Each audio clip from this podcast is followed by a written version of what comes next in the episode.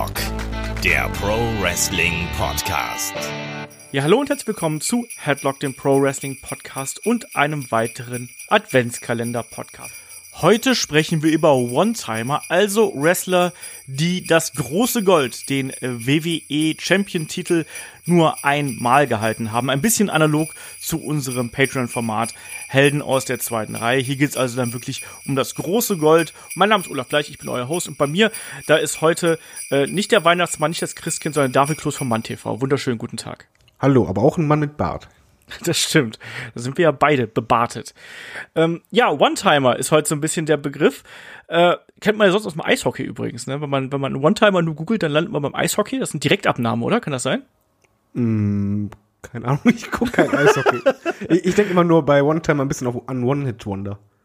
Ja, so ein bisschen. Das geht ja auch fast so in die Richtung. In äh, einigen Fällen ist das ja sogar so, in anderen Fällen ähm, ist es ja dann auch wiederum ja mit mit anderen mit anderen Schicksalen verbunden. Sagen wir es einfach mal so.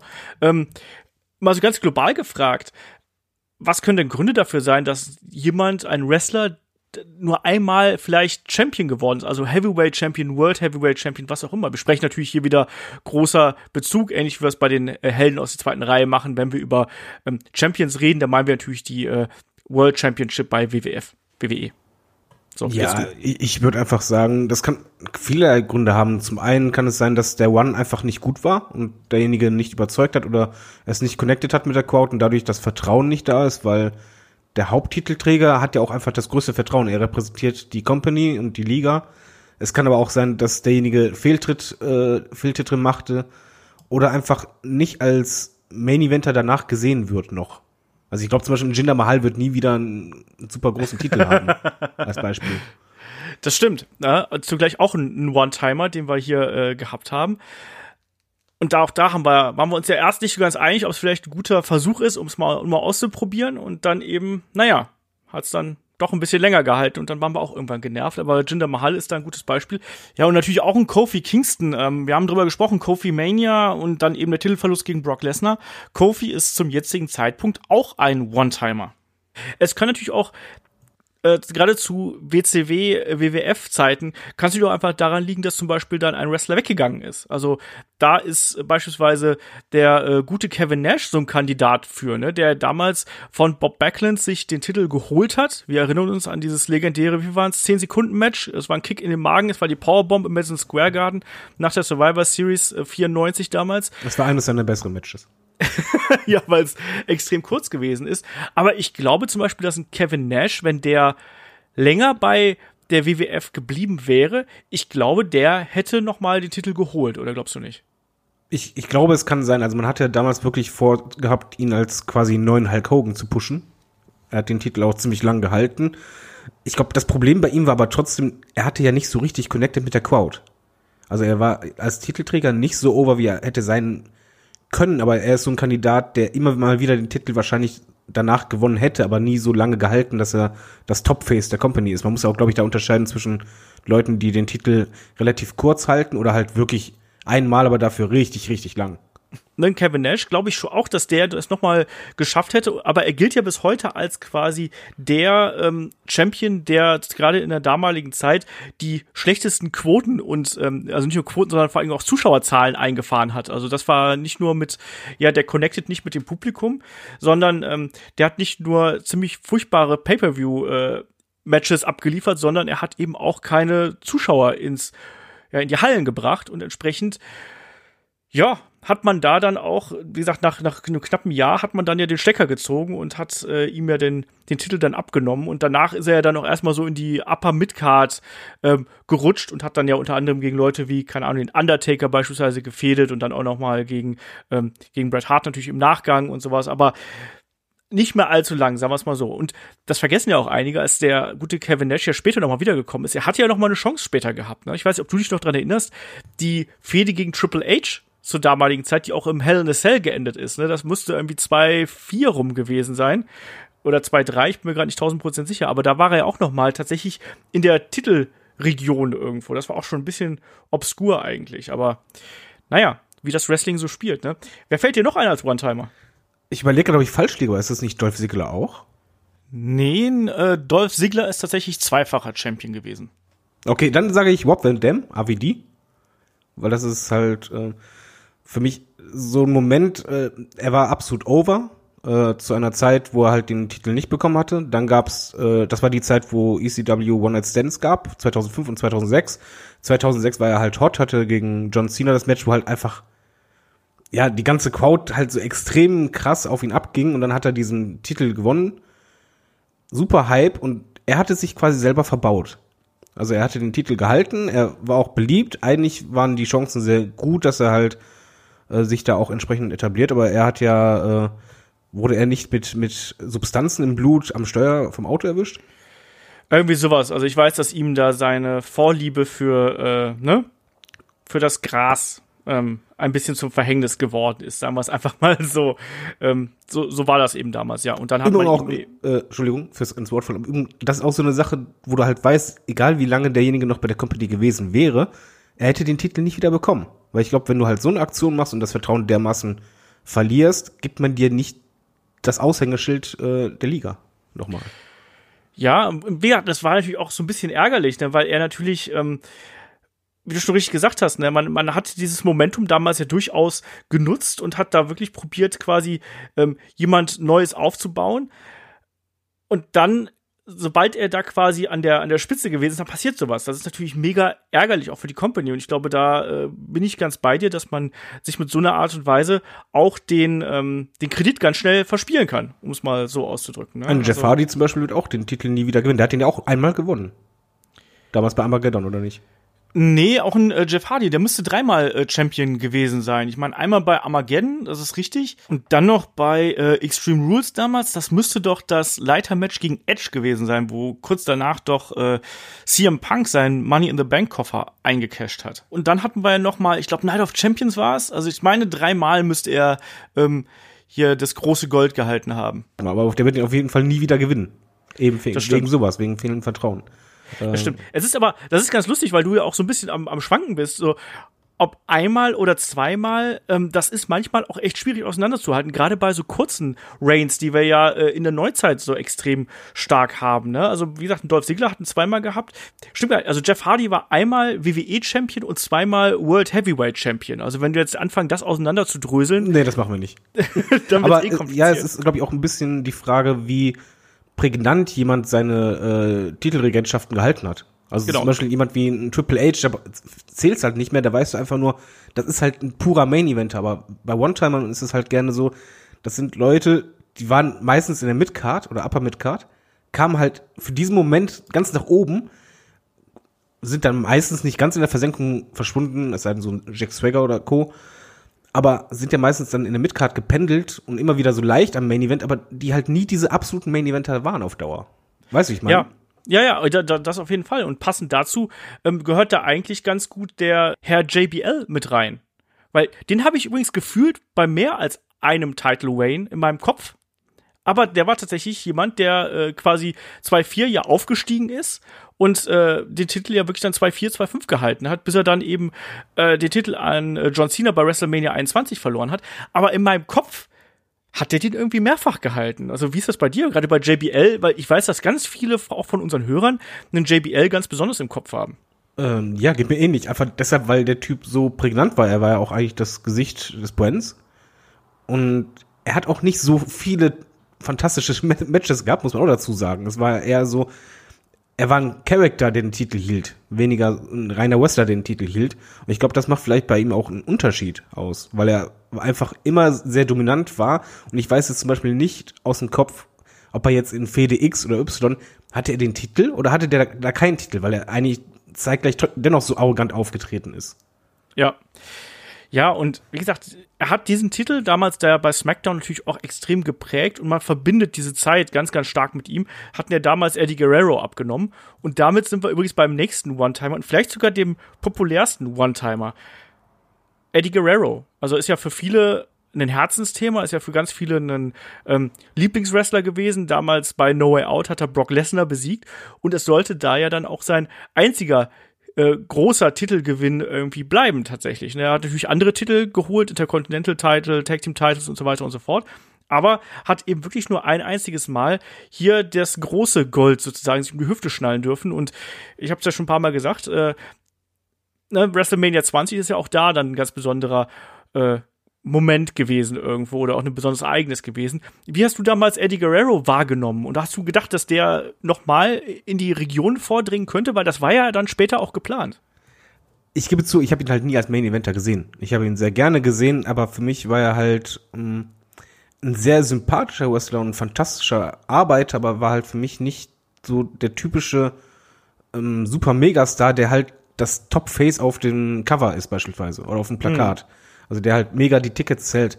Ich glaube, in diesem Falle, so tragisch das halt auch ist, ist es eigentlich eine Nuance, die das Ganze ähm, ein bisschen romantisch auch macht, dass er halt diesen einen großen Moment hatte und diese ein, eine einzige Titelregentschaft und die Fans halt sich daran dadurch vielleicht auch so gut erinnern können. Also ich glaube, jeder weiß halt noch, wie Eddie halt, als, als er das Ding gewonnen hat, den Titel gehalten hat, weil es halt einmal der Fall war. Mhm. Aber ja, ja, ist so ein Kandidat, ich glaube, er, war halt auch überzeugend, muss man ehrlich sagen. Also er hat ja nichts falsch gemacht oder so, der hätte wahrscheinlich, wäre er länger da gewesen, nochmal den Titel bekommen. Aber so ist es halt irgendwie auch eine ja, schöne Komponente. So blöd es klingen mag. Eine sehr emotionale Komponente auf jeden Fall auch. Ich glaube, dadurch, dass Eddie wirklich diesen einen Moment gehabt hat, der ja, wie gesagt, sehr emotional gewesen ist, ähm, ich glaube, das, hast du gerade richtig ausgedrückt, ne, mit dem Romantisieren. Ich glaube, da, da hängt äh, vieles irgendwo mit zusammen, äh, an was sich, an was sich viele Fans zur damaligen Zeit eben gerne erinnern. Und vom Talent und von der Ausstrahlung her wäre Eddie Guerrero sicherlich jemand gewesen, der den Titel noch äh, ein zweites Mal geholt hat. Er war ja, als er verstorben ist damals, äh, war er ja weiterhin Main Eventer und äh, war ja quasi äh, eigentlich oben mit dabei. Und insofern, ich meine, es war sogar geplant gewesen, dass er, dass er dann äh, in Zukunft noch mal den Titel holt ähm, im späteren Verlauf. Insofern, ja, bitter. Ähm, passend dazu kann man auch Chris Benoit nennen, ne? Muss man hier an der Stelle auch, war auch ein One-Timer. Eigentlich musst du die beiden immer zusammen nennen. Ja, das, das ist auch ein bisschen bitter. Ja, das, das ist auf jeden Fall bitter, aber in dem Moment denken wir halt wirklich an die Titelregentschaften, an diesen großen Moment, wenn beide erstmals und einzig diesen Titel dann gewonnen haben. Ja. Wo, wo, du einfach, jeder, der das selbst jetzt noch sieht, äh, ich habe sehr schwierige Gefühle, wenn ich halt Benoit-Matches sehe, aber dieser Moment, wenn er den Titel gewinnt, irgendwie ist das trotzdem noch so.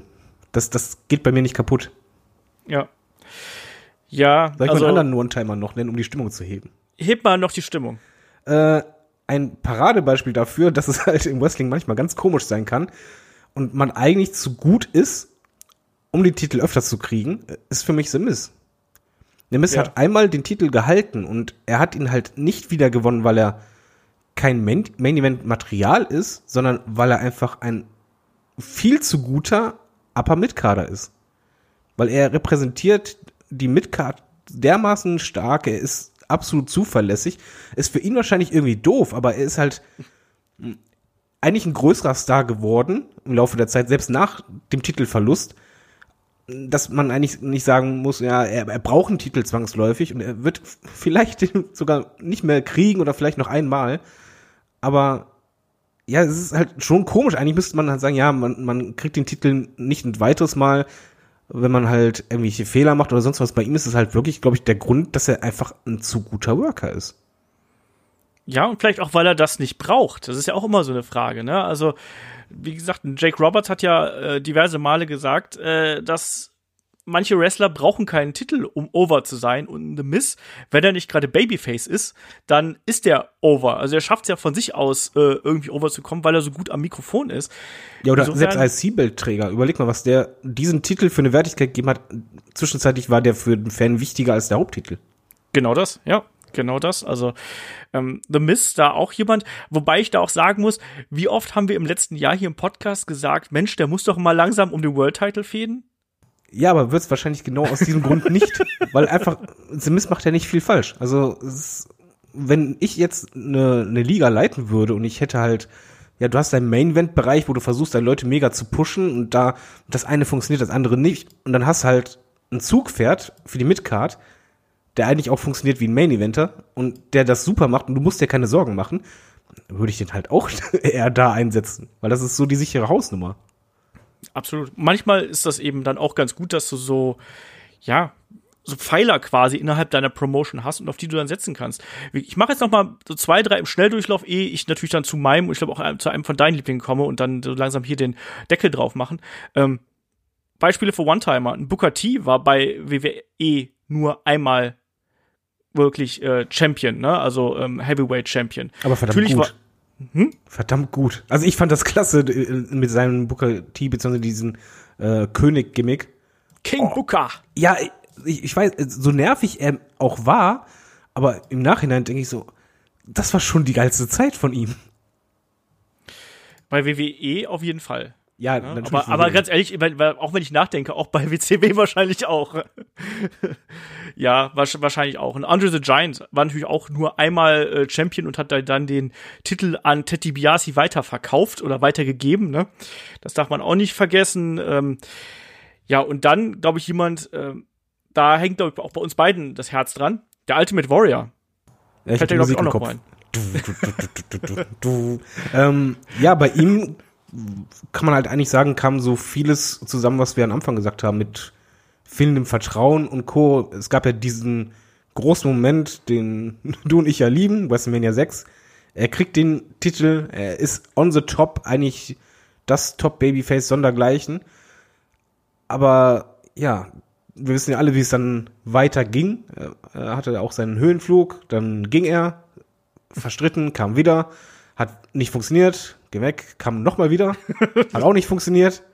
Und ja, das ist so, Ultimate Warrior ist für mich Paradebeispiel äh, analog zu sehen äh, wie beim One-Hit-Wonder. Der- Das Ja. war wahrscheinlich dann einfach echt so Mambo Number 5 mäßig, äh, weltweit, Mega-Hit, super beliebt. Aber danach kam halt nichts mehr.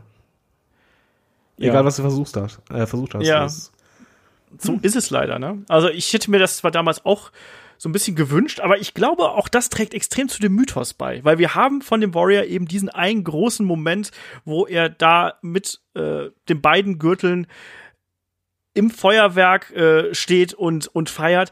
Und das, das, das kann man dem eben auch nicht wegnehmen. Und ich glaube, wenn das jetzt, wenn der jetzt vier- oder fünffacher Champion gewesen wäre, dann hätte das fast dieses eine besondere Mal fast ein bisschen entwertet.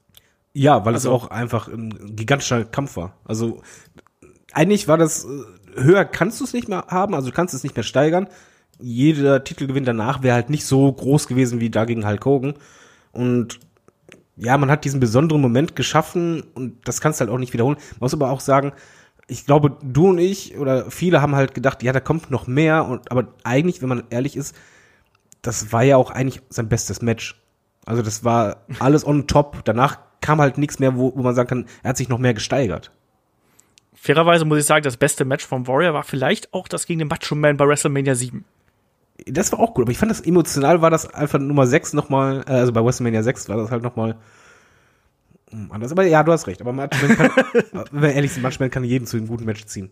Ja, das ist es halt. Und ich glaube, dass das Match bei WrestleMania 7, jetzt sind wir hier beim Warrior Podcast gelandet, egal, dass das Match bei WrestleMania 7 vielleicht auf uns nicht ganz so krass gewirkt hat, weil wir damals ähm, die Geschichte vielleicht nicht ganz verstanden hatten, dann auch mit der mit mit Miss Elizabeth dahinter und mit dem drumherum und als Kinder ist einem ja diese Story mit ja Ehefrau und wieder zusammenkommen ist einem doch egal, weil Mädchen sind ja eh blöd.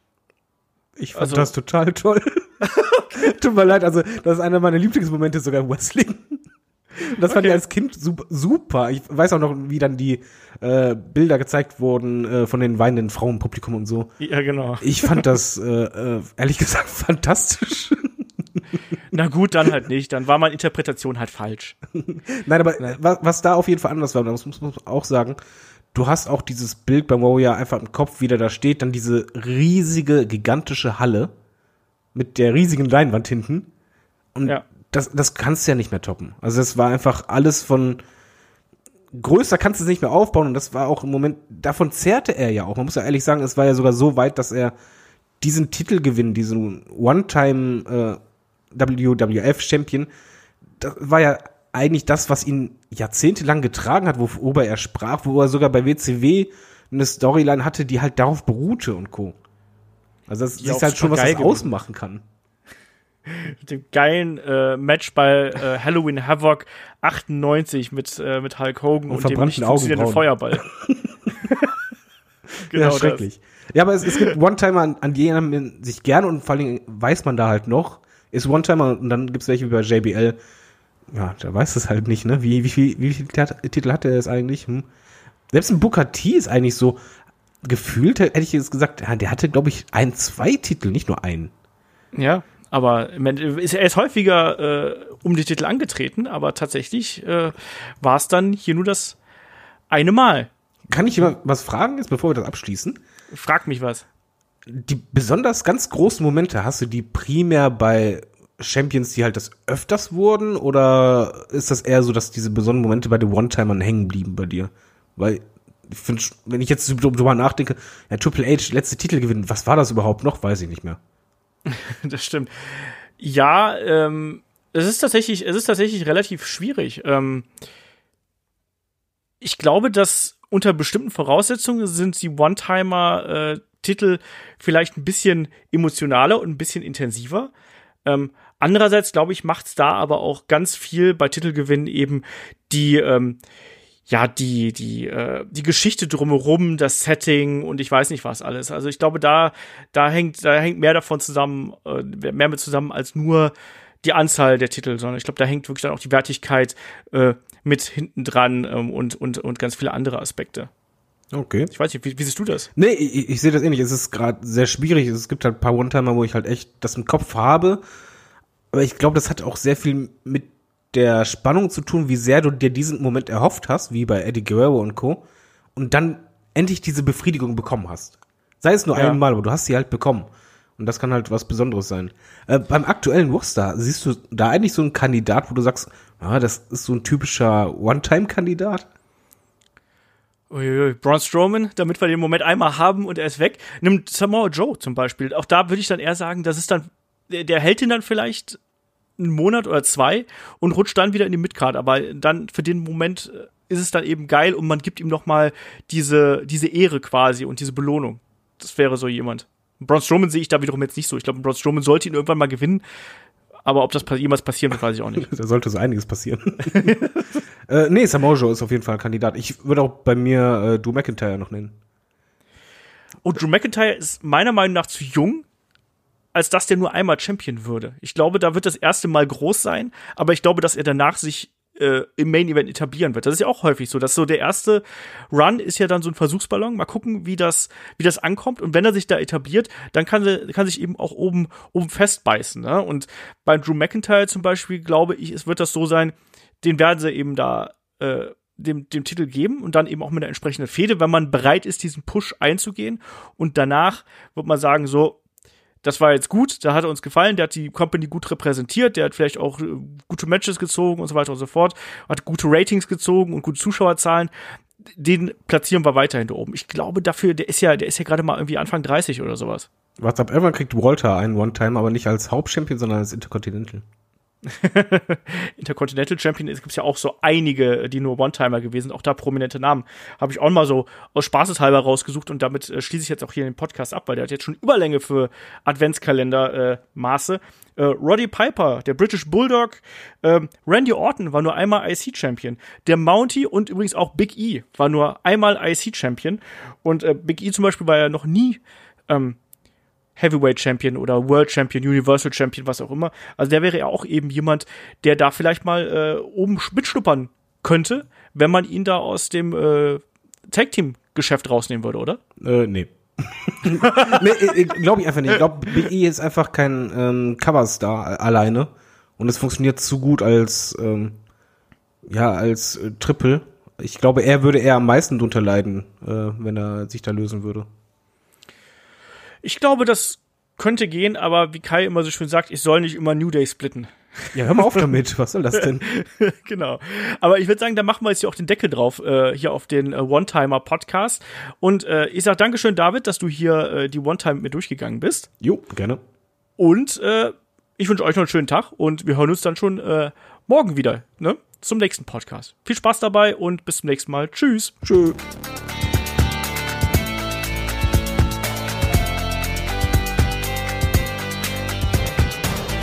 Headlock, der Pro Wrestling Podcast.